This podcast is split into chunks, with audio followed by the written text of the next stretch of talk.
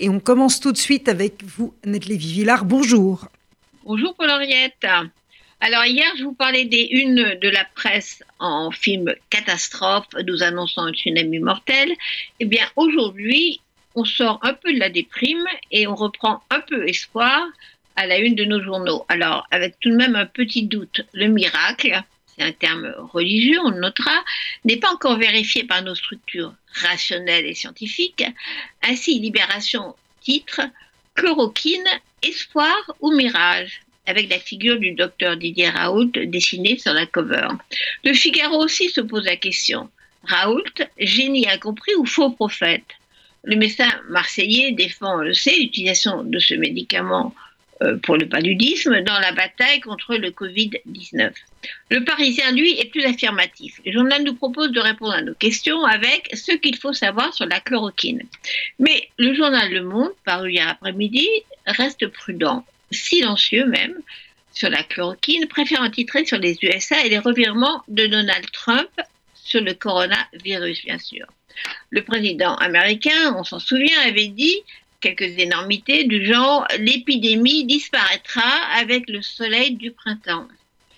Or, le médicament qui pourrait nous sauver fait débat, comme tout en France d'ailleurs, mais déjà les médecins de la pitié salpêtrière à Paris ont changé d'avis et vont maintenant utiliser la chloroquine sur certains malades. Du coup, on voit une évolution du Conseil scientifique et du ministre de la Santé qui ne sont plus aussi cassants sur euh, la chloroquine. Depuis le début de la catastrophe Covid-19, les discours officiels français sont parfois aussi caricaturaux que les discours de Trump. Ils ont dit que ces pauvres Italiens étaient moins bien préparés que nous, que les masques ne servent à rien pour le public, que c'était inutile de tester tout le monde, et maintenant que la chloroquine ressemble à une fake news. Alors, historique, ces discours pourraient alimenter des sketchs comiques et nous faire rire s'il ne s'agissait pas de vivre et de mourir. Alors, je vais citer le médecin chroniqueur de Libération, le docteur Christian Lehmann, qui tient la plume, tout en recevant euh, les malades contaminés dans son cabinet. Une plume drôle et acerbe, en colère. Je cite Jérôme Salomon, directeur général de la santé, expliquait à la télévision après ces bêtes du gouvernement, que l'absence de masques n'était pas grave, puisque de toute façon les Français n'auraient pas su les utiliser. Salomon a ainsi dit si on savait le porter, le masque pour tout le monde aurait pu être une stratégie. Alors, quand on est médecin, infectiologue et spécialiste de santé publique, il faut des coronesses de taureaux pour sortir une pareille énormité, écrit le docteur Lehmann. Imagine-t-on, au début des années SIDA, un directeur général de santé venir déclarer lors d'un point de presse, si on savait le porter, le préservatif pour tout le monde aurait pu être une stratégie. Dans son journal d'épidémie ce matin, le docteur écrivain raconte qu'il est passé une nouvelle fois à la pharmacie, sans y croire, juste pour vérifier, et bien entendu, les masques promis depuis maintenant six jours ne s'étaient toujours pas matérialisés.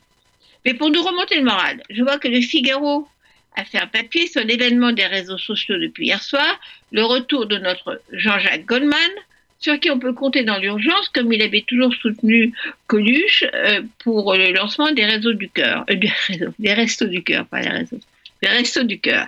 Dans le Figaro, Le Point, Match et toute la presse française, on explique que Goldman a repris sa chanson culte Il changeait la vie, a réécrit les paroles et balancé sur Instagram, aussitôt partagé par des millions d'internautes.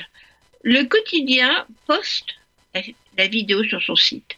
Jean-Jacques Goldman chante pour dire merci aux soignants et aussi à tous ceux qui font vivre le pays.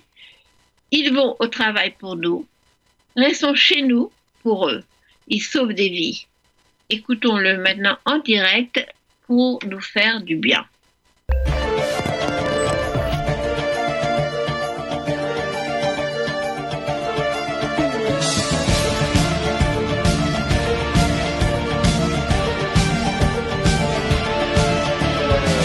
Pères et des mères, docteurs, brancardiers, aides-soignantes, infirmières, agents de sécurité, qui ont mille raisons de rester confinés, mais leur propre raison de ne pas laisser tomber. Ils nous donnent du temps, du talent et du cœur, oubliant la fatigue, la peur, les heures, et loin des beaux discours, des grandes théories, à